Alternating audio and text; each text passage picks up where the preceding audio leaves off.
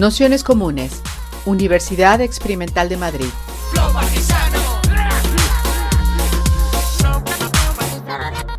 Toda la información en nuestro canal de Telegram Nociones Comunes o en nuestra web traficantes.net barra formación. Eh, entonces, bueno, como, como, os comentaba, pues esta sesión de lo que se trata es eh, hacer ese aterrizaje entre ese momento histórico, lo que hemos visto en las tres sesiones anteriores, y, bueno, pues lo que serían los debates que, le hemos pedido que, lance Laura Macaya, que sabéis que es una compañera de, Manresa, eh, sobre ese diálogo entre anarquismo y feminismo, pues más en los, en los movimientos feministas de los últimos años.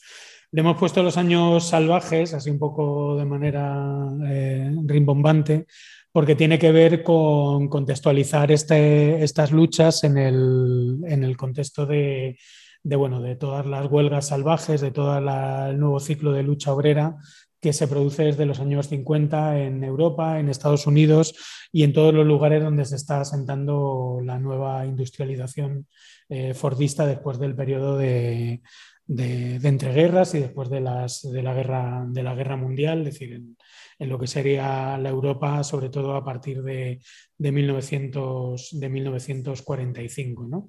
Y en ese sentido es importante rescatar el, el, pasaje que dejamos, que es el de la, el de la guerra civil, el de la revolución del 36, porque precisamente es el gran o uno de los grandes imaginarios sobre el que se va a reconstruir una, buena parte de la contracultura de los años 60.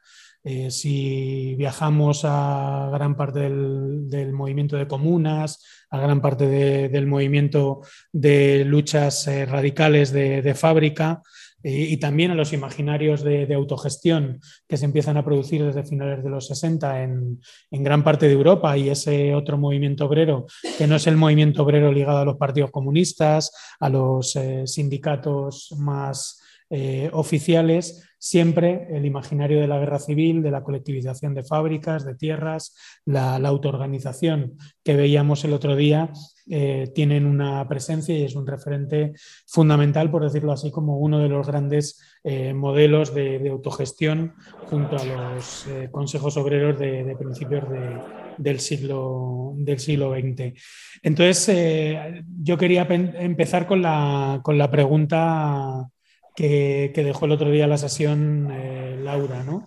Es decir, si, esa era la primera gran revolución que se puso encima de la mesa durante, la, durante la guerra civil, eh, ¿qué fue de la otra gran revolución, esa otra revolución en femenino que ella decía de, las mujeres libres. Eh, pervivió, murió con, eh, la derrota del, 39, quedó algo, eh, ¿qué, pasó a partir de, a partir de ahí? ¿no? Esa es una, una gran pregunta. Como titular, yo creo que, el otro día en la sesión de, Laura Vicente, yo creo que en la cabeza de, todo el mundo estaba resonando que muchas de las cuestiones que mujeres libres estaban poniendo encima de la mesa, que estaban tratando en, el año 36, 37, en esos eh, momentos de la, revolución social, son cuestiones que, serán claves para el feminismo en un, futuro. Y, y, de algún modo yo creo que esa recuperación se, va a ver mm, de manera natural si pensamos así por un segundo cuáles son como las ideas fuerza o ideas básicas que pensemos que, hubo en la Europa, por ejemplo, posterior a, los mayos del, 68, ¿no? la idea de autogestión, la idea de, crítica a la vida cotidiana, la idea de, pensar también la revolución no solo desde los grandes términos de la revolución con mayúsculas, sino también una revolución en la vida cotidiana, en la reproducción de la propia eh, vida y de la propia vida eh, cotidiana de, la gente, la preocupación por otras cuestiones que no eran las cuestiones de que hasta los años 30 pues, habían tenido, por ejemplo, los grandes partidos comunistas o las grandes eh, organizaciones obreras en sus, en sus idearios y que Mujeres Libres sí que introduce dentro de, su práctica política como veíamos, como veíamos el, último, el último día. Como señaló Laura y también eh, Dolores, eh, Mujeres Libres, pues bueno, sus trayectorias vitales pues siguieron el curso de lo que sucedió en España a partir de, del 39. ¿no? reseñamos que, por ejemplo, Lucía Sánchez Saornil, pues después de, pasar por, de quedarse en, España, luego tuvo el exilio, el regreso, eh, muere en Valencia en 1970. Lola Iturbe también se exilia, pasa a la resistencia francesa contra la, ocupación eh, nazi y, y, muere en Gijón en enero de 1990. Amparo Pochi Gascón eh, muere también en Francia el 15 de abril del 68. Mercedes Coma Posada también está en el exilio, eh, en este caso en París, junto, junto a Picasso, y muere en, París allí mismo el 11 de febrero de 1994. ¿no? Con lo cual, lo que se vive a partir del 39, como, como bien sabéis, pues es la diáspora, el exilio más o menos organizado, el enclaustramiento si se quedaban dentro de, dentro de España o muchas de ellas, eh, pues eh, cárcel eh, o incluso la, muerte de, muchos militantes del movimiento libertario. Pero como digo, sí que esa figura de lo sucedido entre el 36 y al menos hasta mayo del, del 37 del movimiento anarquista español sí que se configura como una de las grandes referencias de algo o de una manera o de un sentir de revolucionario que no tiene que ver con el mundo bipolar que habrá en un, futuro. Es decir, sería como una especie de tercera vía, eh, autogestionaria, no vinculada a partidos políticos, no sometida a las disciplinas de los grandes partidos comunistas europeos que se pondrán en marcha a partir de, esos, de esos, años 50. Eh, lo que sucede es que evidentemente traer esa, memoria al, presente eh, o saltarla hacia los años 70 pues tiene, tiene problemas. ¿no? Recordaba a Marta Ackelsberg, que sabéis que es una de las eh, historiadoras que ha trabajado sobre, sobre mujeres libres, que ella cuando entrevistaba a algunas de las mujeres libres de, los años 30, por ejemplo, ella cita una, entrevista a Suceso Portales, eh, comenta que, que ella deja clara que no que ellas no son feministas ni se consideran feministas. ¿no? Es decir, ella en esa entrevista eh, viene a decir algo así como que, eh, o se sobreentiende que el feminismo sería aquello que eh, quiere poner como por encima a las mujeres. ¿no? Es decir, tienen un, algunas de estas mujeres, sobre todo en ese momento, bueno, tienen una idea de, del feminismo todavía muy vinculada pues, a, ciertos, a ciertos estereotipos. ¿no? Pero eso no quita que el contenido, como veíamos el, último día, de, todas sus eh, preguntas políticas, de toda su acción política, de toda eh, su organización, desde un punto de vista actual, eh, yo creo que no lo podemos discutir, yo creo que perfectamente se puede dominar como una organización feminista y, fundadora, como se ha dicho estos últimos días, del, anarco, del anarcofeminismo. ¿no? Es verdad que en comparación con, con los feminismos de los años 60, de los años 70, por ejemplo, como también señalaba Laura, pues la cuestión sexual eh, no está desarrollada en esos mismos términos, pero sí que eh, están en los discursos contra el puritanismo, o por ejemplo contra el matrimonio, o por ejemplo contra eh, la familia patriarcal están plenamente presentes y se habla de amor libre, camaradería amorosa, y eh, uniones libres, ¿no? que es como se denominaban a, esas eh, parejas humanas, como decía Amparo Pochi Gascón, eh, en, aquellos, en aquellos momentos. ¿no? Precisamente Amparo Poch hablaba de, que la pareja humana, la propiedad privada y el capitalismo son tres principios que se sostienen mutuamente. ¿no? Es decir, entendían que en la propia lucha de clases tenía que estar inscrita la destrucción o la eliminación de las relaciones familiares tal y como se habían conocido y, por supuesto, la pareja humana. Evidentemente, eh, la pareja entendida como matrimonio. Así que he dicho en estos términos que, siempre eh, se manejaban como más eh, humanistas, a lo mejor a día de hoy no se entienden tanto, ¿no? Pero ya estaban escarbando sobre líneas que son centrales a, futuro, que es el amor libre, que es el poliamor, que es también, por decirlo así, pues el ataque a la familia y, a la, y al matrimonio, por, por hablar en términos institucionales y se quiere en términos más amplios, también aquello que, a día de hoy eh, denominamos amor romántico, por decirlo, eh, por decirlo así.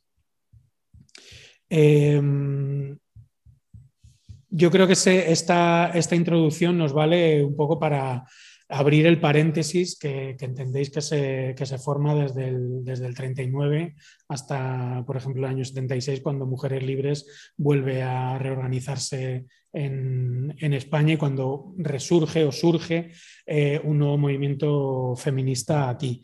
Pero es importante tenerlo, tenerlo en cuenta porque en, este ideario libertario, donde la parte que Mujeres Libres en los años 30, eh, podíamos decir, era minoritaria en el mainstream eh, anarquista, pero eh, era central lo que estaban planteando, esa revolución en, femenino. Es decir, ¿Os acordáis que Laura Vicente comentó que, nunca dejaron a mujeres libres pertenecer al movimiento libertario español, a esas siglas que de alguna manera eh, conformaban o donde se organizaban las distintas ramas eh, anarquistas de, en, en, el, estado, en el Estado español, eh, que eso hizo además que en Mujeres Libres se, se, asentase esa frase de no somos la rama de nada ni de nadie.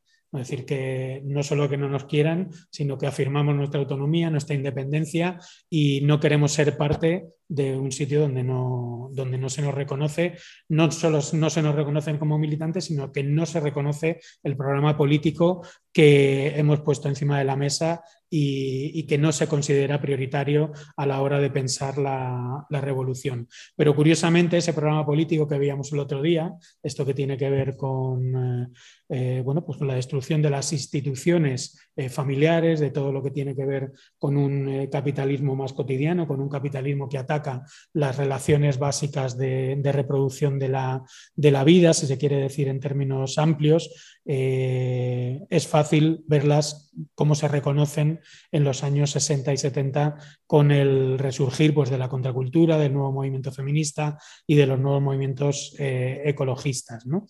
Eh, es importante abrir ese paréntesis porque en ese paréntesis, que va desde los años 40 hasta los años 60, lo que se produce es una eh,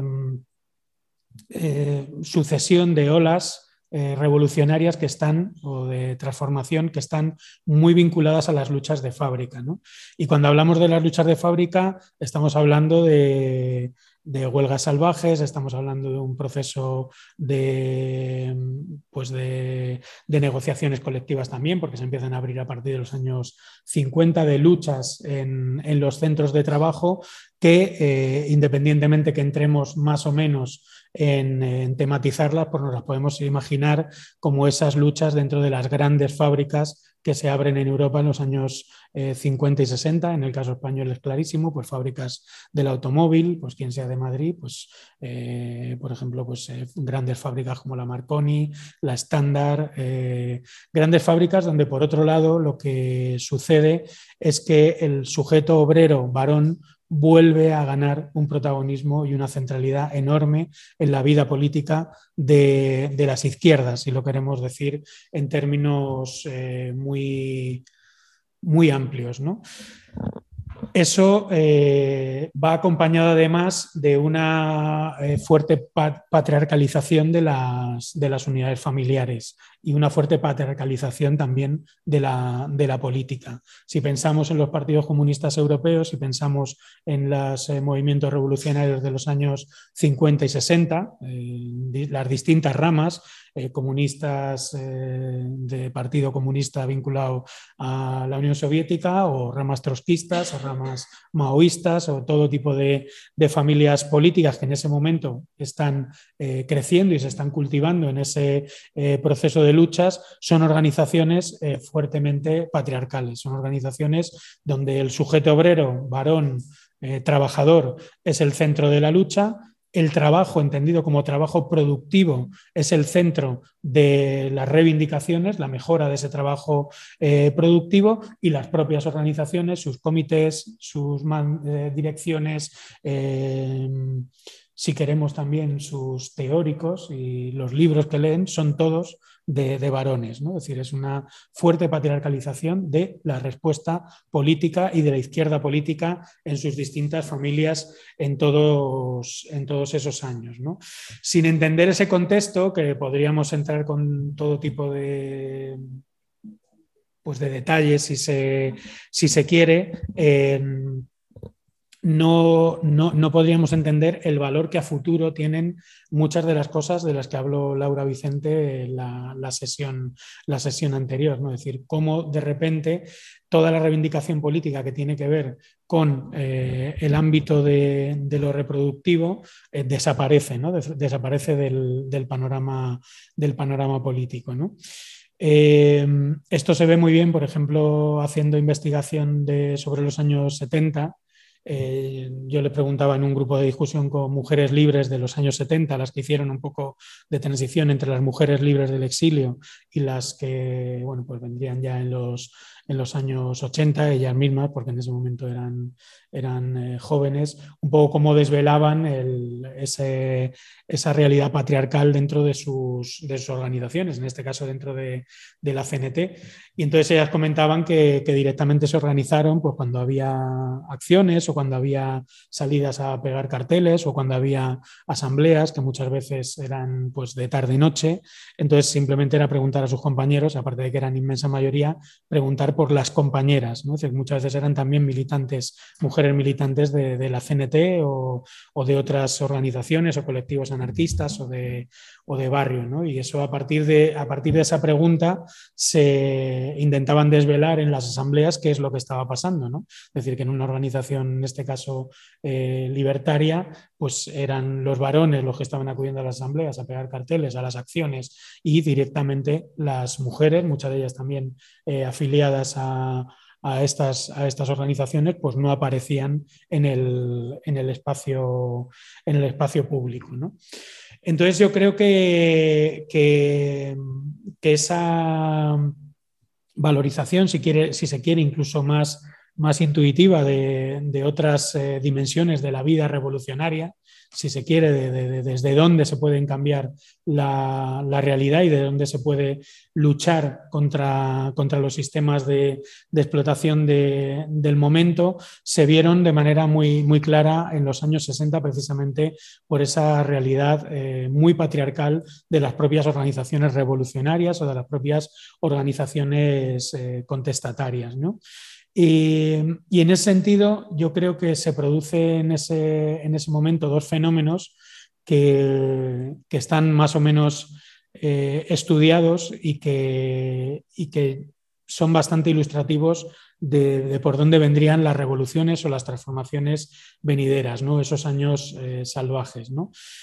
El primero de ellos es la, nueva centralidad que, coge a la contra de esa izquierda eh, patriarcal el rechazo a lo productivo, el rechazo al sujeto que tiene que producir, que tiene que trabajar, que tiene una ética del trabajo, que eh, se enorgullece de ser obrero y que, eh, y que es el prototipo de sindicalista, por decirlo así y que su contraimagen es la del obrero emigrante mucho más joven que aterriza en la fábrica donde el trabajo es mucho más instrumental y donde su horizonte vital está fuera de la fábrica, es decir, existe un rechazo al, trabajo, existe una tendencia al rechazo al, trabajo asalariado, una nueva generación que no se ve reconocidas en, el viejo sujeto obrero, sindicalista eh, y con esa ética del trabajo y que por lo tanto sabotea el proceso de producción, es decir, todas las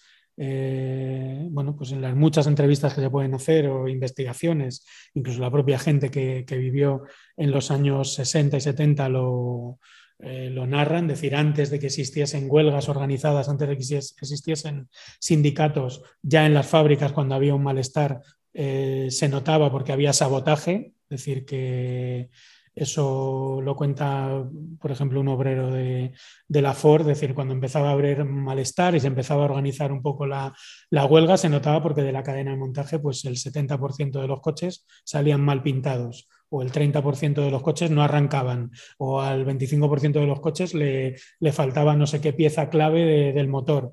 Eso quería decir que gente sin estar organizada, los de pintura estaban tan cabreados que estaban pintando mal el coche a posta. Los que se encargaban del motor le quitaban no sé qué pieza para que no funcionase. Eh, otros eh, buscaban maneras de irse de su puesto de trabajo y dejar pues, algo puesto en la máquina para que siguiese funcionando, pero evidentemente no funcionaba bien y salían, y salían mal el, resultado. ¿no? Es decir, esa, esa eh, nueva realidad de, de trabajadores que, eh, y trabajadoras que, se, están insubordinando a esa, a esa, fábrica y que no cumplen con su papel eh, productivo, con su ética productiva como, trabajadores y trabajadoras. El segundo elemento, el segundo fenómeno que se da en ese momento, que es el que veníamos eh, comentando, es la nueva centralidad de lo reproductivo. Es decir, empieza a haber una crítica del capitalismo que no solo pasa por organizarse más y mejor y sacar una fuerza política a partir de la eh, elaboración de discursos que ponen en el centro al trabajador y a la producción fabril y se empieza a hacer una crítica a, elementos que están fuera de esa, de esa, realidad. Me refiero, por ejemplo, lo que sucede en Francia desde principios de los años 60, que se denominó la crítica a la vida cotidiana, es decir, es una crítica eh, no solo al, sistema de fábrica, sino al conjunto de la dominación capitalista sobre nuestras relaciones, sobre las relaciones cotidianas, sobre el día a día, sobre la orientación del consumo, sobre el propio consumismo y sobre cómo eso configura las eh, distintas sociedades, empieza a haber una crítica antipatriarcal, feminista al sujeto obrero y al propio patriarcado como sistema de, como sistema de dominación. Y a partir de esa crítica a la y nueva centralidad de lo reproductivo y de la vida, se podría, se podría decir en términos un poco más amplios, se empiezan a imaginar eh, sociedades que están al margen de esos elementos. ¿no? Decir, cómo construir sociedades que están al margen del trabajo, sociedades que están al margen de la familia y de la construcción de la familia patriarcal, eh, sociedades que están al margen de las relaciones de dominación, de sexo, de género, de dominación de clase, de dominación también de, raza, que son de alguna manera las eh, líneas discursivas, las líneas políticas que nos vienen a la cabeza cuando pensamos en los finales de los años 60 y, principios de los, de los 70. Ese rechazo al trabajo y los nuevos modos de vida del post-68 son los que se anudan, por decirlo así, en una nueva contracultura. ¿no? Son los años de la, contracultura que en el caso del, Estado español eh, se reflejan muy bien en revistas como, como Ajo Blanco. ¿no? Es decir, que eh, precisamente ahora en, Centro Centro hay una, hay una exposición que podéis ir, ir a ver, que es una exposición que, que ha dirigido Pepe Rivas, que fue el, director de, bueno, director, si me voy a decir esto, eh, uno de los fundadores e impulsores de, Ajo Blanco, aunque en gran medida era uno de los grandes coordinadores del, del proyecto. Em, y bueno, pues a través de Ajo Blanco precisamente se puede ver este hilo conductor que os decía, ¿no? y ese hilo conductor en el cual esta nueva vida eh, contra el trabajo, esta nueva vida que se imaginaba, eh, nueva vida cotidiana, sin este tipo de, de instituciones pues, patriarcales, de poder, de clase, eh, se anudan en, distintas instituciones que se empiezan a imaginar en ese momento y donde el gran imaginario que nos viene a la cabeza cuando lo pensamos sería el imaginario de los hippies, ¿no? es decir, del proyecto hippie, que sería un, proyecto de vivir en comunidad y fuera de los mandatos del capitalismo, del patriarcado, de la vida eh, tal y como estaba instituida en ese, en ese momento. Y, si nos viene a la cabeza el gran relato hippie, pues el centro de, de lo hippie, por decirlo así, es la comuna. ¿no? Y la comuna eh, no, no, es un, no, es un, término baladí, la comuna es un concepto eh, fuertemente ligado al movimiento libertario, a las colectividades, a la Comuna de París, a los bienes comunales de, de la Edad Media, es decir, a todo aquello que era la posibilidad de producir y reproducir la vida sin necesidad de recurrir ni al Estado ni al mercado, es decir, ni las relaciones capitalistas ni a las relaciones estatales. Y es en ese imaginario en el que eh, se, vuelve casi obligatorio recuperar la memoria de, las colectividades del 36, es decir, toda la contracultura en Estados Unidos, toda la contracultura en Europa, toda la contracultura en el Estado español muy especialmente, está permanentemente echando lazos al pasado de los años 30, a todo el proyecto revolucionario que empezó a finales del siglo XIX y finalizó en mayo del 37 en, en, España y que hemos visto en, las, en las tres sesiones anteriores. No nos podemos eh, detener o entrar con, mucho detalle, pero eh, viendo, por ejemplo, si tenéis tiempo en Internet, las portadas de Ajo Blanco, de la revista Bicicleta o de revistas contraculturales de, y underground de los años 70 en, el Estado español, no es raro encontrar portadas con la cara de Buenaventura Durruti o las comunas en, en no sé qué movimiento libertario de los años 30 o recuperar de alguna manera ese, viejo ideario. Entre ellos, por supuesto, el, trabajo de mujeres libres o, por ejemplo, como habíamos visto el último día, toda la recuperación de los proyectos naturistas de, eh, los años de finales del siglo XIX y todos los primeros 30 años del, siglo, del siglo XX que, vimos en el, en el último día. ¿no? Con lo cual, esa, idea que muchas veces hay de que la contracultura, el movimiento hippie, eh, también ese, ideario de revolución de la vida cotidiana de los años 70 parece que surge de la nada, no es así, es decir, las referencias a ese, a ese pasado está, está, permanentemente y está eh, constantemente encima de la mesa. Sucede con el movimiento ecologista, que hace una recuperación del, de los movimientos naturistas y de los movimientos de, defensa de la tierra, desde luego desde un punto de vista totalmente distinto, pero sí que lo hace de, anterior de los años 30. Existe también, como hemos dicho, con respecto a, las eh, mujeres libres y a todo ese movimiento eh, revolucionario también de los años 30 y sucede también con la recuperación de las eh, culturas políticas libertarias de, aquellos, de aquellos años.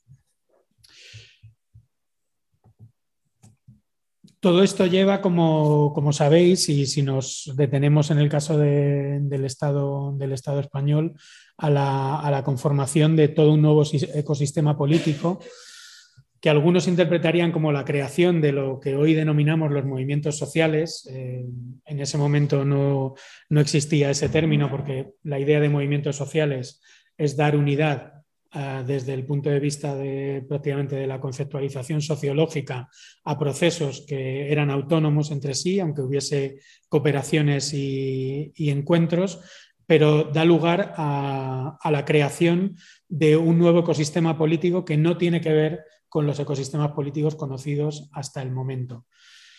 Eh, hasta los años 60 y principios de los 60 eh, y principios de los 70, los dos grandes ejes sobre los que se articulaba la respuesta revolucionaria eran el sindicato y el partido. Es decir, ahí es donde estaban eh, los dos grandes elementos de, de, articulación y luego, si se quería, algún otro tipo de, eh, sistemas institucionales, como eran, por ejemplo, en el movimiento libertario los Ateneos libertarios. Es decir, no es casual tampoco que estemos en el Ateneo La Maliciosa, es decir, eh, a, través de ese nombre nosotros intentamos recuperar precisamente aquel movimiento libertario que no era un movimiento libertario solo de sindicato o solo de organización eh, obrera, sindical, tradicional, eh, basada en, en la organización en torno a la mejora de condiciones o al proceso revolucionario que se apoya solo en el, en el hecho productivo, entre, entre comillas. ¿no? Y entonces a partir de ahí empiezan a surgir multitud de colectivos, grupos, organizaciones, coordinadoras, eh, experiencias eh, vitales de todo tipo que quieren ensayar estas, estas nuevas formas de, de vida. En la página web, si, habéis eh, tenido oportunidad de ver la, sesión de hoy, colgamos un vídeo, que es la Barcelona del Underground, que está ahí puesto, bueno, lo podéis ver cuando, cuando queráis. Y, es muy graciosa, por ejemplo, la, parte de que, entrevistan, sobre todo a tíos, porque en el vídeo no, no aparece no aparecen casi mujeres cuando describen las, eh, las orgías, ¿no? Es decir, cómo eh, de repente llega un momento en el que este cambio eh, era prácticamente por decreto, bueno, pues había que hacer orgías. Entonces se hacían orgías en las que era de todo menos una orgía, es decir, estaba todo el mundo cortadísimo, nadie se atrevía a hablar con nadie, empezaban los celos, es decir, cómo se empezaba a, a intentar traducir esta idea de construir una nueva sociedad aquí y ahora a través de experiencias de, este tipo, ¿no? O, por ejemplo, con, las experiencias de las comunas que se multiplicaron. Eh, por ejemplo, en el caso de, de Sevilla, llegó a haber a finales de los 60, principios de los, eh, ya a principios de los 70, eh, cerca de 100 casas ocupadas que estaban metidas en una especie de coordinadora de comunas, donde eh, ya había consumos compartidos, robos compartidos, una cultura musical, en este caso era lo que se denominaba el, rock progresivo, con, con, grupos como Smash, ¿no? es decir, que empezaban a construir sus eh, sus propios manifiestos, su propio lenguaje político, su propia manera de entender el mundo desde un lenguaje que hoy diríamos que sería como marginal, ¿no? decir, lo marginal, lo que está fuera de la sociedad, al, margen de la, de la, sociedad. De hecho, en algún momento se evocaba un, precisamente en un reportaje en una revista contracultural que recuperaba la memoria de la IWW, que es el sindicato anarcosindicalista que está eh, trabajando en los tiempos de, Emma Goldman, precisamente, que ellos decían siempre hay que construir una sociedad nueva en la cáscara del sistema. Ojo la imagen, es decir, no es exactamente fuera del sistema, no es dentro del sistema, no es en la frontera del sistema, es en, como en la frontera, pero por fuera del sistema, en la cáscara del, en la cáscara del sistema. Y, en, ese, en ese ámbito, en ese ámbito de la, de la recuperación de la, de la idea de, comuna, eh, yo creo que, hay pues, eh, muchos elementos que a día de hoy nos, deben, nos deben llamar, yo creo que nos deben llamar la, atención. ¿Por qué nos deben llamar la atención? Porque este momento, este tipo de, experiencias que en un momento determinado fueron bastante amplias de intentar eh, comunalizar, de intentar generar comunas, desde mi punto de vista, fue el último gran intento de construir un sistema eh, de vida cotidiana, por decirlo así, alternativo y masivo eh, que hemos tenido en las últimas, en las últimas décadas. ¿no? Es decir, al, presente yo creo que nos ha llegado una imagen un tanto distorsionada, cuando no jocosa y cuando no eh, un poco infantilizadora de lo que fueron esos intentos comuneros pero eh, si nos acercamos a lo que pasó en aquellos años, por ejemplo, eh, comunas en las que se disolvía la economía individual de quien vivía allí. Es decir, la gente llegaba a la casa y había un sistema, uno de muchos, cada casa, cada casa comuna tenía su sistema, que era el sistema de la, de la caja de zapatos. Tú cobrabas tu sueldo semanalmente o mensualmente, porque todavía había gente que, que cobraba semanalmente al estilo inglés, eh, y dejaba todo su sueldo en una caja de zapatos. Y el conjunto de la comuna decidía cómo se organizaba esa caja de zapatos.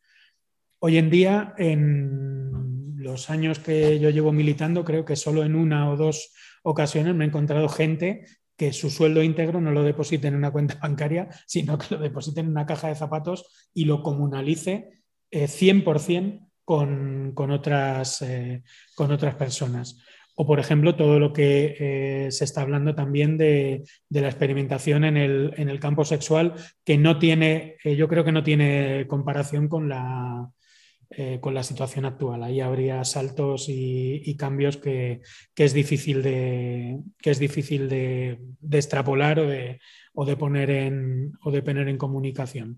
Pero que al fin y al cabo lo que, lo que quiero decir es que el fracaso de aquellas comunas es de alguna manera también el fracaso eh, que heredamos. Es decir, a día de hoy, eh, gran parte de la realidad social y política de la izquierda, incluso de la más alternativa, nos seguimos organizando en pareja, seguimos teniendo eh, las relaciones familiares como eh, núcleo fundamental de solidaridad y apoyo mutuo, seguimos teniendo una relación económica individualizada, es decir, seguimos reproduciendo, man que nos pese, ese tipo de, relaciones.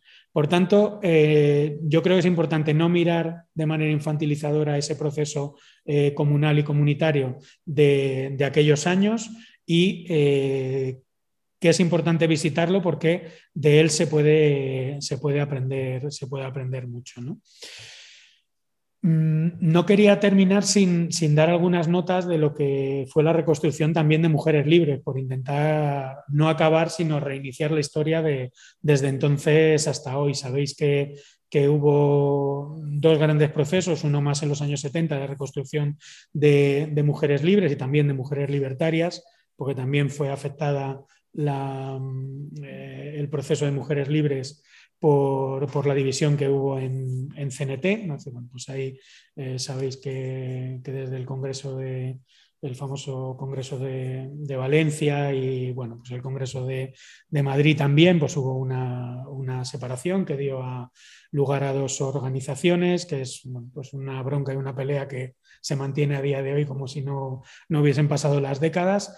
Y, bueno, pues ahí también hubo un cambio, pero lo importante o lo que yo me quería centrar era cuando se reconstruyen estas organizaciones, cuando empieza a haber un nuevo eh, movimiento anarcofeminista que no solo representa mujeres libres, también hay eh, una organización, por ejemplo, en, eh, Cataluña que se llama La Mar y el propio devenir del movimiento feminista tiene mucho de movimiento libertario, sobre todo el, el, feminismo, el feminismo o buena parte del feminismo radical, pues un poco cuáles son las temáticas que, se ponen encima de la mesa en ese momento. ¿no? Veremos que en todas y cada una de ellas hay un hilo conductor que prácticamente no se rompe hasta la charla que tuvimos la semana pasada. El primer elemento son los derechos de, las mujeres, es decir, derechos reproductivos, por ejemplo, el tema del aborto, décadas y décadas y décadas después sigue pendiente la cuestión del divorcio, aún no, aún no resuelta.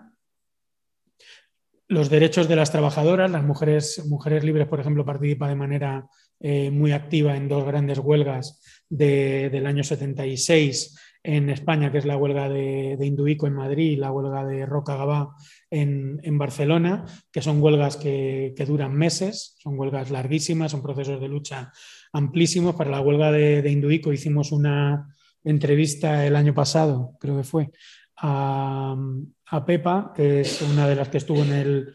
Eh, grupo de coordinación, bueno, no, era bastante de coordinación, de representación o las cabezas visibles de la huelga de Induico, que sabéis era la gran fábrica del textil que producía para el corte inglés y que tuvo unas huelgas eh, enormes y un proceso de lucha, de sabotajes. Bueno, esa entrevista, si tenéis tiempo, porque explica muy pormenorizadamente cómo se organizaba la huelga, el nivel de imaginación, de utilización de herramientas de lo más eh, diverso de desobediencia civil, de eh, inteligencia, incluso se le quiere llamar, del movimiento obrero que se usó en esa, en esa huelga y una diferencia muy, muy importante. ¿no? Al igual que en la huelga de, de, fábricas de varones, eh, actuaban fundamentalmente la policía, es decir, se reprimían por la fuerza policial. Por ejemplo, en Induico, al ser una fábrica fundamentalmente de, mujeres, entraba en, entraba en juego el psicólogo el psicólogo de la, de la fábrica. ¿no? Entonces cuenta, creo que Pepa también lo cuenta en, y en el folleto que hizo Mujeres Libres sobre la huelga de Induico aparece reflejado como eh, antes que al policía a veces te mandaban al psicólogo, a ver si conseguían que te recetase alguna pastilla o que eh, interpretase tu situación, decir, eh, para que veamos también qué ensayo represivo hay detrás de ese, de ese tipo, de, ese tipo de, políticas. O también, por ejemplo, en la huelga de, de Roca, sabéis que Roca es una, bueno, pues la de los sanitarios que todos todos y todas conocemos, eh, eh, la fábrica de Gabá no solo fue una, fábrica que se instaló como fábrica y punto, sino que es todo un sistema reproductivo controlado por la, por la empresa. Es decir, tenían viviendas, tenía un hospital, tenían todos y cada uno de los elementos necesarios. Eso lo cuenta también Pepa para el caso de Induico, para que un trabajador o una trabajadora no tuviese que salir para nada de los dominios de, de la, de la empresa y de la, y de la patronal. O sea, decir, la empresa a través de este sistema podía saber cómo era tu estado de salud, lo que opinabas, cómo estabas psicológicamente, qué medicación tomabas, porque ellos mismos te la recetaban, todo, es decir, todo el economato, todo el, eh, sistema de, reproducción de la vida estaba controlado por la, por la empresa. ¿no? Y precisamente el, en, gran, en gran medida las luchas de Roca y ahí tuvo un papel muy importante la participación de las mujeres. Eh, no fueron solo por las cuestiones formales de aumento salarial y de mejoras de horario, por ejemplo, sino que tenían que ver eh, con, aspectos, por ejemplo, como la insalubridad de la, fábrica o otro tipo de, elementos que engancharon ya con luchas más similares a las de hoy, que serían unas luchas, por decirlo así, más ecologistas, eh, desde un punto de vista, si se quiere, más eh, medioambiental.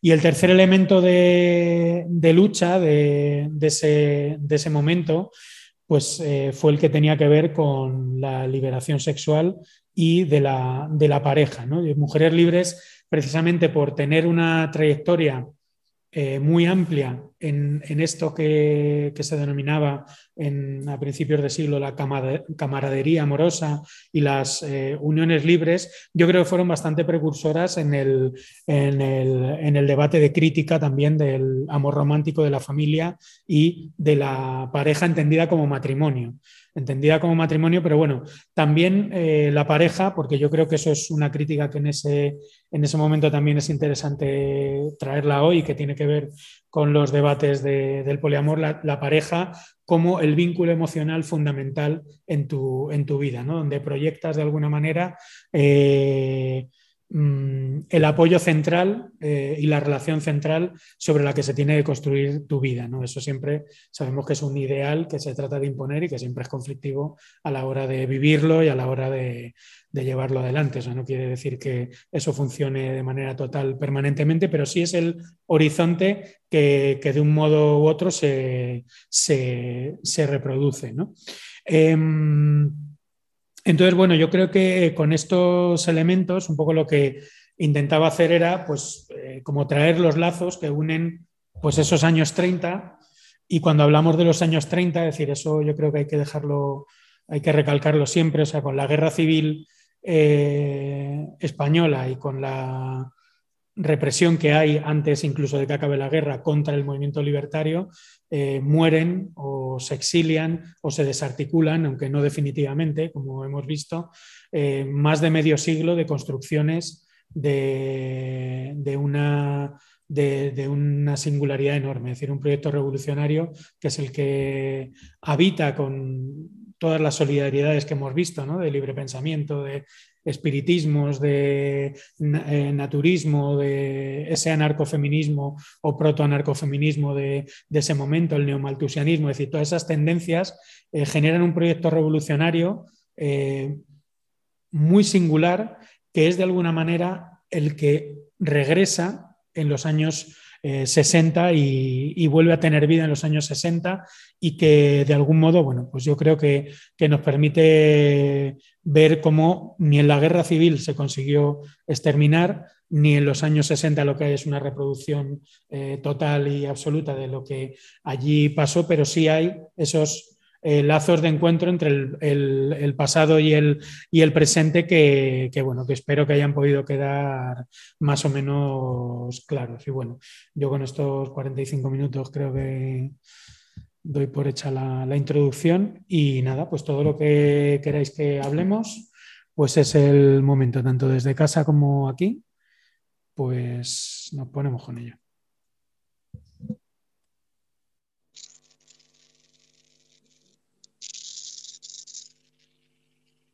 No sé, Inés, adelante. Hola, buenas tardes. Pablo, ¿me escucha? Se escucha, se escucha. Gracias. Una vez más, muy interesante todo lo que estamos aprendiendo, o por lo menos lo que estoy aprendiendo. Quería eh, saber sobre lo que acabas de hablar de la vuelta de México, esta, esta entrevista ¿dónde la, la puedo encontrar? Con Pepa, creo.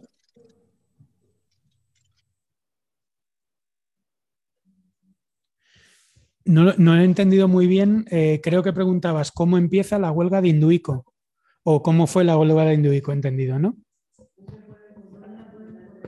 Ah, vale, joder, pues sí que estoy. Entre que no se oye bien y, estoy medio sordo. Vale, os mando, os mando el enlace. Yo no sé si incluso está puesto en la, en la misma sesión esta. Lo voy a mirar a ver si la colgué ahí.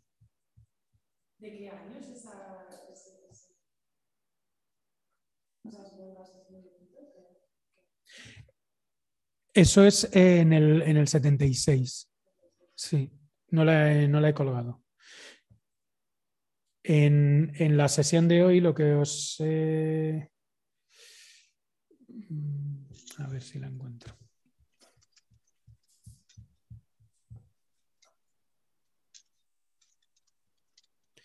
Aquí está metida eh, un vídeo de cultura y feminismo, roles de género y movimiento libertario, del congreso que hubo en 2017 y luego el documental que os eh, comenté de Barcelona del Underground.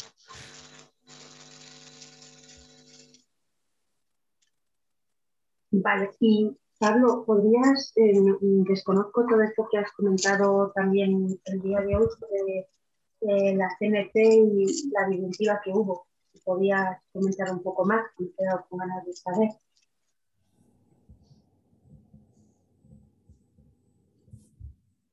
Bueno, sabéis que en, un momento determinado, bueno, que es la misma ley de la, misma ley orgánica de libertad sindical, pues en un momento determinado genera, si es la división esta de CNT, creo que me preguntabas, ¿no? Eh, sí, eh, se, se, propone en, esa ley y luego en la, en leyes sucesivas, pues que vaya viendo, se conforma una, representación de trabajadores y trabajadoras a través de elecciones sindicales, ¿no? Entonces, bueno, eso incide en que dentro de la CNT pues hay una discusión más que acalorada sobre si presentarse o no a las elecciones y a partir de ahí, pues bueno, hay una división, si se quiere decir, que, hace que, la CNT, que se reconstruyó también, igual que Mujeres Libres, en los años, en los años 70, pues se divida y bueno, pues es uno de los orígenes de lo que luego ya en los años 80 sería la división entre CNT y, CGT que, que, sigue, que sigue a día de hoy. No sé si con esto. Muchas gracias. Es el famoso quinto congreso, vamos, que es muy. Pero digo, como esto es como intrahistoria del movimiento libertario, que solo yo creo que solo la gente que está más en el ámbito anarcosindicalista o libertario lo, conoce más.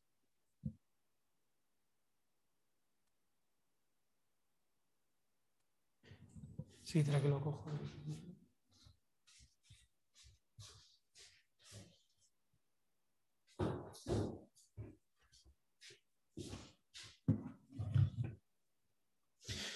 Lo que, lo que mm, eh, Marta Kelsberg comentaba del tema de, mm, del feminismo, ¿no? Es decir, que, claro, ahí se nota un salto brutal, ¿no? Es decir, para eh, cualquier, eh, primero, para cualquier mujer militante desde los años 70, el feminismo es central en su activismo, es decir, y poco a poco porque mm, que fuese para las mujeres no significa que fuese para todo el mundo, es decir, que los varones eran bastante antifeministas y eso ha sido así hasta bien entrados los años 90, digo, los eh, militantes, por decirlo así. Eh, esa era una, era una diferencia, el propio concepto, es decir, no sentirse reconocidas en ese, en ese ámbito, ¿no? Y también por una, por una distancia que, también señala, señala Merinas, que es que los movimientos de mujeres, si se quiere, feministas, de antes de los años 30, eh, 40, eran movimientos donde había mucha más presencia de la cuestión de clase y a partir de los 40, eh, de los años 40 y sobre todo a partir de los 60, la cuestión sexual gana muchísimo más, muchísimo más peso. ¿no? De hecho, eh, eh, todavía hoy en el, en el feminismo hay una línea de debate que tiene que ver con cómo recuperar la cuestión de clase dentro del feminismo. Y es por, es por, ese, es por ese punto de partida de, y de dónde parte también. Es decir, por eso en el, eh, dentro de, las perspectivas eh, de coloniales o antirracistas del feminismo siempre se pone mucho hincapié en, en, no seguir reproduciendo la historia del feminismo por olas, porque esta segunda ola es una ola que representa también a quien conforma ese, ese, feminismo eh, posobrero de clases medias, donde lo familiar, ¿no? Decir, lo que explica, por ejemplo, muy bien Bell Hooks en, sus, en sus libros, ¿no? Decir, cómo se sentía ella o cuando, por ejemplo, eh, pues las chicanas, ¿no? Cherry Moraga o las eh, Gloria Anzaldúa hablan sobre su eh, llegada al feminismo, pues se dan cuenta que, ellas no, no casan, ¿no? Y muchas de ellas pues no son hijas de nadie, son lesbianas, son mujeres, son feministas, son chicanas, ni los chicanos las entienden, ni ¿no? el sistema de, de la posición de traidora, ¿no? Esta que, eh, habla eh, Anzaldúa, creo que es con, la Malinche, y bueno, pero eso ya es otra, eso ya es historia, pero ese, ese sí que es un punto eh, básico, ¿no? Mientras que hablábamos el otro día que para Lucía Sánchez Aornil mm, ser lesbiana por una cosa privada, ¿no? En los años 70, por ejemplo, hablando con mujeres libres, la frase real era la cuestión de Lucía, era la cuestión de Lucía. O sea, su lesbianismo no tenía, no tenía ni nombre, era la, cosa de Lucía, ¿no? Bueno, pues está bien, está ahí, una cosa suya de su casa, pero claro, precisamente cuando hay un movimiento, eh, primero gay power, luego lesbiana, luego se va complejizando, eh, hay una reacción todavía más fuerte, ¿no? En el caso de español, la ley de, vagos, de vagos y maleantes, ¿no? Pero ahí hay un eh, tema muy, muy fuerte, ¿no? De, de hecho, por ejemplo, en, los años 70, sabéis que una de las figuras así más emblemáticas este, de, esta contracultura libertaria de Barcelona, que es Ocaña, Ocaña eh, a ella misma o a ella misma o él mismo eh, se denominaba libertataria. Ella era libertataria. Libertataria era una cosa, pues eso, es decir, la gran bronca de las jornadas libertarias de Barcelona, que a la que acudieron cientos de miles de personas fue el escándalo porque pues Camilo, Nazario, Caña, estos subieron al escenario y se hicieron felaciones en el, escenario en el que iba a tocar no sé qué grupo de rock progresivo. O por ejemplo a Ocaña y, y al grupo este que todavía si vais a Barcelona en, Plaza, en la Plaza Real, en una de las esquinas todavía hay unos angelotes de Ocaña en la casa de, en la casa de Nazario, vamos, ese tipo de, iconografía. Les echaron de la cabecera de la primera mani del orgullo en, en, Barcelona, ¿no? en las Ramblas, esa imagen muy famosa. Se les echaba porque la pluma, el color, el carnaval, eh, esta idea libertataria, esta idea que, luego es la que ha triunfado dentro del, ha triunfado incluso por exceso, por consumo. O sea, que es de la que se nutre luego el capitalismo rosa. En ese momento era lo más antiautoritario y lo más eh, heavy que había ¿no? dentro del movimiento gay eh, de hombres, el movimiento gay de hombres que querían ser normales y normalizados y que en un momento incluso eh, pues eh, se hizo todo lo posible por ser normales, les venía mal que apareciese Ocaña. La pluma había que esconderla, ¿no? Es decir, era una manera de...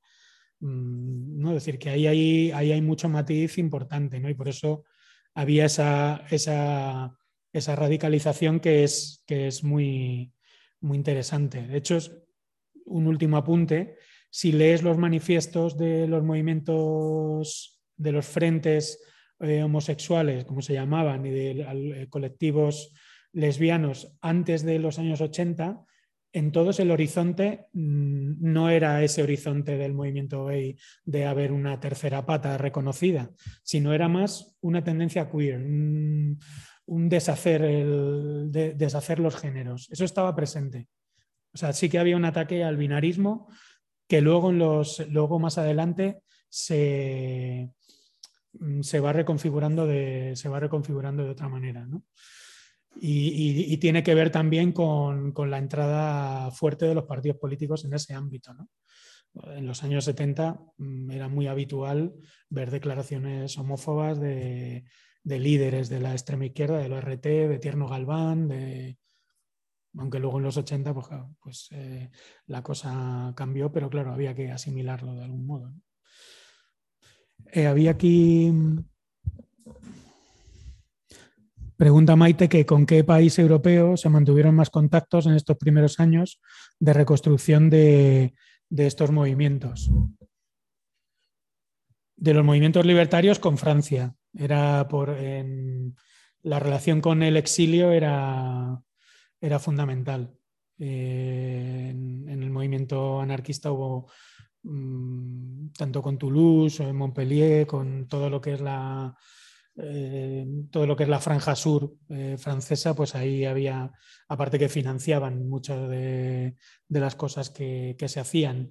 Y ya si hablas de la gente joven, pues ya es una dinámica mucho más europea y estadounidense. Muchas referencias de, la contracultura americana, de, mm, pues de la contracultura europea y se fijaron mucho en cómo, cómo se hacían allí las cosas para, para ir trayéndolas. ¿no? De hecho, que exista aquí una, dictadura hace que, en gran medida todos los procesos de, mm, de, underground y contracultura y libertarios vengan importados. Las radios libres, de alguna manera, y otro tipo de, realidades así, así son. Y, si es de contracultura, sobre todo de, de lo que fue la relación con las bases americanas y con la, y con la cultura gitana. Esos son los dos vías así como de, composición más, más, fuertes, que son las que se ven, bueno, quien le guste la música, pues toda el, toda hemos citado antes es más, pues eh, Pata Negra, Kiko Veneno, toda esta gente, es esa cultura gitana americana de las bases americanas y, y primeros hippies en, en Sevilla.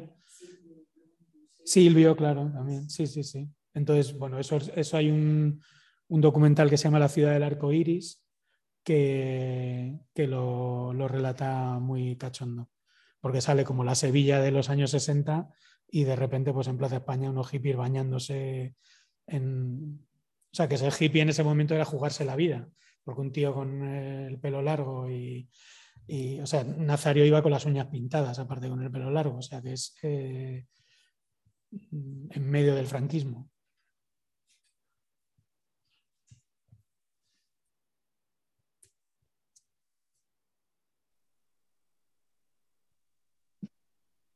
No sé si Inés ibas a comentar algo. Sí, a ver. Pues dale, dale. Eh, pues, eh, que por esa época eh, también había más o menos un movimiento similar y se veía sobre todo escenificado por la persona, la Ochoa, que se llamaba un hombre vestido de mujer, claramente provocador y que por contra suscitaba simpatías entre muchas personas. Esa simpatía del loco, el... pero no dejaba de ser una muestra, tal y como has explicado, que pasaba en Barcelona. Y, fíjate que yo a la Ochoa tengo yo ahora 43 años, nunca la he visto, pero sí he visto documentales, he oído hablar de ella cuando he ido a, a Bilbao y nunca lo había pensado desde este punto.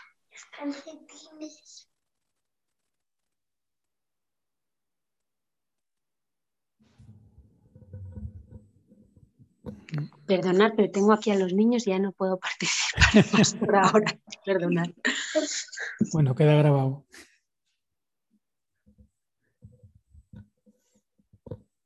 Sí, es importante ver eso, que son como dos genealogías distintas que se juntan, ¿no? La de la contracultura, que tiene sus bases libertarias y demás, y la del movimiento libertario que vuelve a resurgir, ¿no? Eso es lo que, eh, Ajo Blanco, el, gran proyecto de Ajo Blanco, al menos de alguna parte de Ajo Blanco, era esas dos ramas haberlas juntado. Y ese fue el proyecto de, la, de las Jornadas Libertarias de Barcelona. O sea, las Jornadas Libertarias de Barcelona en el Parque Güell, que sabéis que son lo que ahora sería un festival, una especie de, no sé, de rototón de los anarquistas eh, eran a la vez unas jornadas de discusión y debate que, sobre todo impulsaron Ajo Blanco y el Comité Regional de la CNT de, Cataluña, que acabó en gran medida por cosas como estas de las felaciones en el escenario, como el Rosario la Aurora en algún punto, pero bueno, que, que, se veía que las viejas culturas políticas pues, no se terminaban de encontrar con las nuevas culturas políticas, eh, incluso porque algunas veces eran marcadamente antipolíticas, es decir, que es un problema que también surgió en, el, en, ese, en ese momento.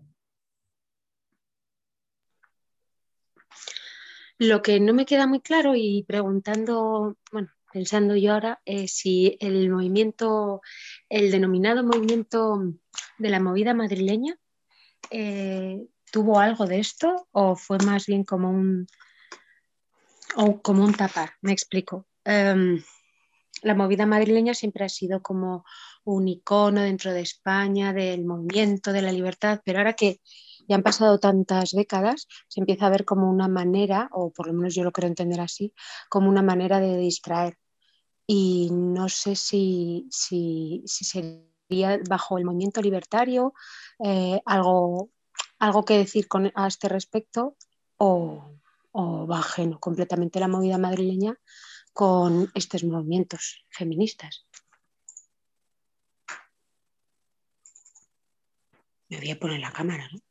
Hora.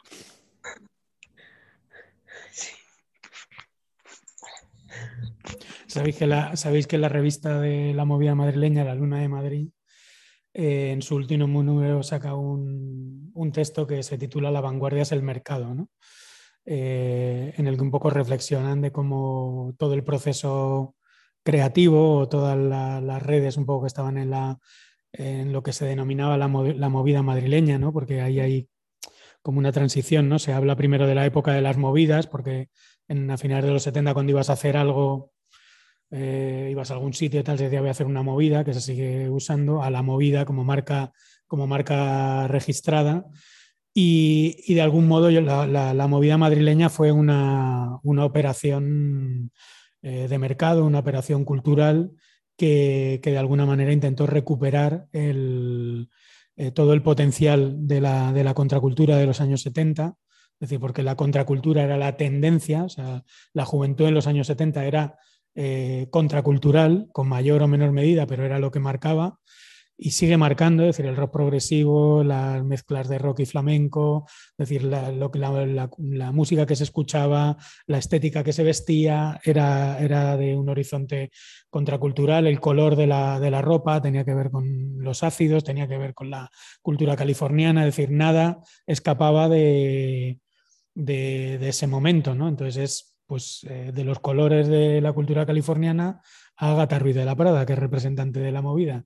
Ese es el, ese es el trayecto, ¿no? El trayecto de artistizar o eh, mercantilizar el, proyecto, el proyecto contracultural, ¿no? Se ve muy bien, por ejemplo, con los sellos discográficos, ¿no? Las pequeñas, eh, incluso en la movida madrileña, aunque ya desde el principio era bastante pija, incluso en la versión punk de la movida madrileña de Alaska y estos eran bastante pijos, eh, algunos de ellos, otros no. el año pasado en el curso de Música y Revuelta Social, Patricia Godes hizo una charla sobre la movida y ahí viene la frontera bien definida, quién era pijo, quién no, de dónde venía cada cual, eh, para dejar claro quién era, quién era quién. Pero, por ejemplo, sí que todos esos grupos venían de la cultura underground, todos tenían su fanzine, todos tenían su... intentaron hacer algunos su pequeño sello discográfico, todos esos pequeños sellos discográficos, todo ese proyecto fue capitalizado por la industria del disco, que fue comprando esos sellos, generando divisiones en España que se hiciesen con esa producción musical hasta convertirla en, lo que recordamos a día de hoy que es la, que es la, movida, es la movida madrileña, ¿no? mientras que el, eh, inicio del underground eh, barcelonés, sobre todo y catalán, pues no tuvo esa repercusión si decimos quién se acuerda quién es la compañía eléctrica Dharma o Pau Riva, que murió hace poco, o Jaume Sisa, o pues mm, probablemente nadie se acuerde. Si hablas de Mecano, de, te vas a la Gran Vía, tienen todos un musical. ¿no? Entonces, bueno, que esas son las, esas son las, las diferencias, ¿no? porque evidentemente todo este proyecto contracultural de los años 70 acabó en una enorme en una enorme derrota, ¿no? La, derrota del movimiento obrero con la reconversión industrial y la heroína, y la derrota de la contracultura en procesos como la movida o por pura eh, destrucción. ¿no? Es decir, hay una, hay una canción de, del Gato Pérez que se llama Ebrios de Soledad, que no sé si la habréis escuchado.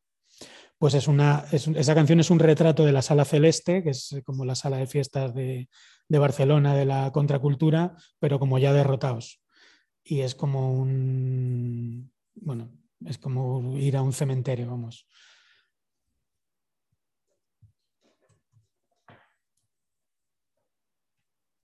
No sé alguna cuestión más por ahí.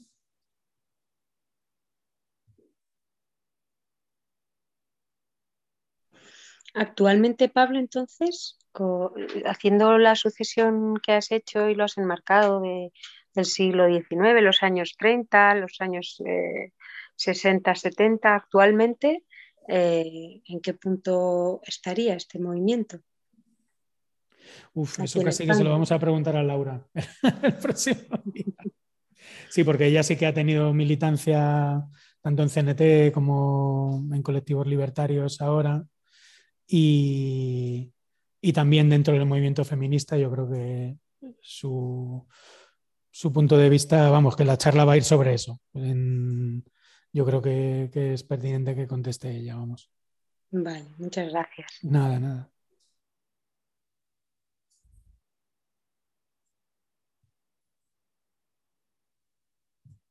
No sé si hay alguna cosa por aquí que me han preguntado por aquí. Pues lo dejamos así. Pablo, una última pregunta. Sí. Qué raro, ¿no, Inés? de nuevo. Eh, pues que, bueno, ya está, me, me, tiro. De las nuevas centralidades, el rechazo productivo, eh, y el reproductivo en cuanto a la mujer. Lo que pasa es que me sorprende que en todos estos movimientos no haya ningún, ninguna organización de tipo político que sea claramente feminista y exclusivamente feminista. No sé si estoy equivocada. Quiero decir, yo sé que el, anarquismo no, va unido a, lo que es el, el, mecanismo del Estado, pero me sorprende que echando un poco la vista atrás ningún partido político eh, tenga afianzada eh, el, aspecto feminista como base real con, con todo esto que estamos aprendiendo en estas sesiones. No sé si estoy equivocada y sí que hay. No tanto anarcofeminista, pero sí feminista, a lo mejor mm. más. No sé.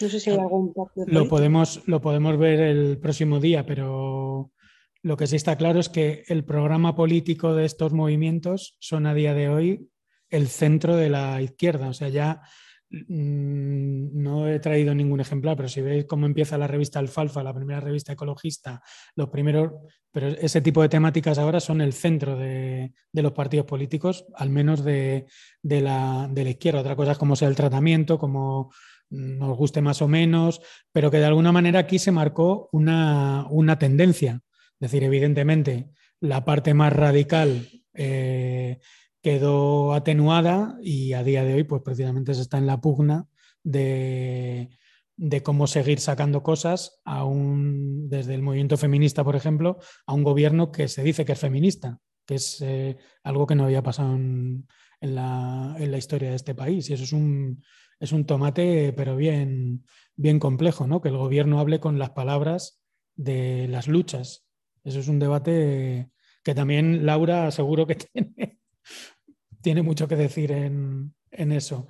Y sobre organizaciones, en aquel momento hubo un montón de organizaciones feministas, como podéis imaginar. Es decir, que ahí está todo el grupo de, de Vindicación Feminista, está el Frente de Liberación de la Mujer, luego todas las organizaciones de, de mujeres, porque hay que eso también es importante. En ese momento los partidos hacían divisiones de mujeres, por decirlo así, sus ramas, ¿no? Por eso Mujeres Libres decía que no era la, rama de nadie, ¿no? Porque siempre, si no, acababas tutorizado por el partido político de turno.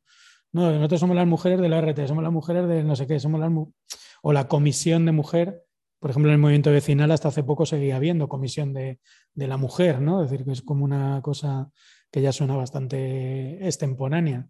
Pero bueno, que, era, que sí que había un montón de organizaciones, me he centrado en lo de mujeres libres por dar cierre a, o bueno, por, volver a reiniciar lo de, lo de los años 30, lo que quedamos para que no quedase ahí como en la guerra eh, hubo una derrota y se acabó todo. Y nada, si no hay, si no hay más cosas, pues nos vemos ya en la semana que viene, que viene Laura desde Manresa y bueno, pues muchas de estas cuestiones las va a contestar ella mucho mejor. Así que nada, muchas gracias. Gracias a ti.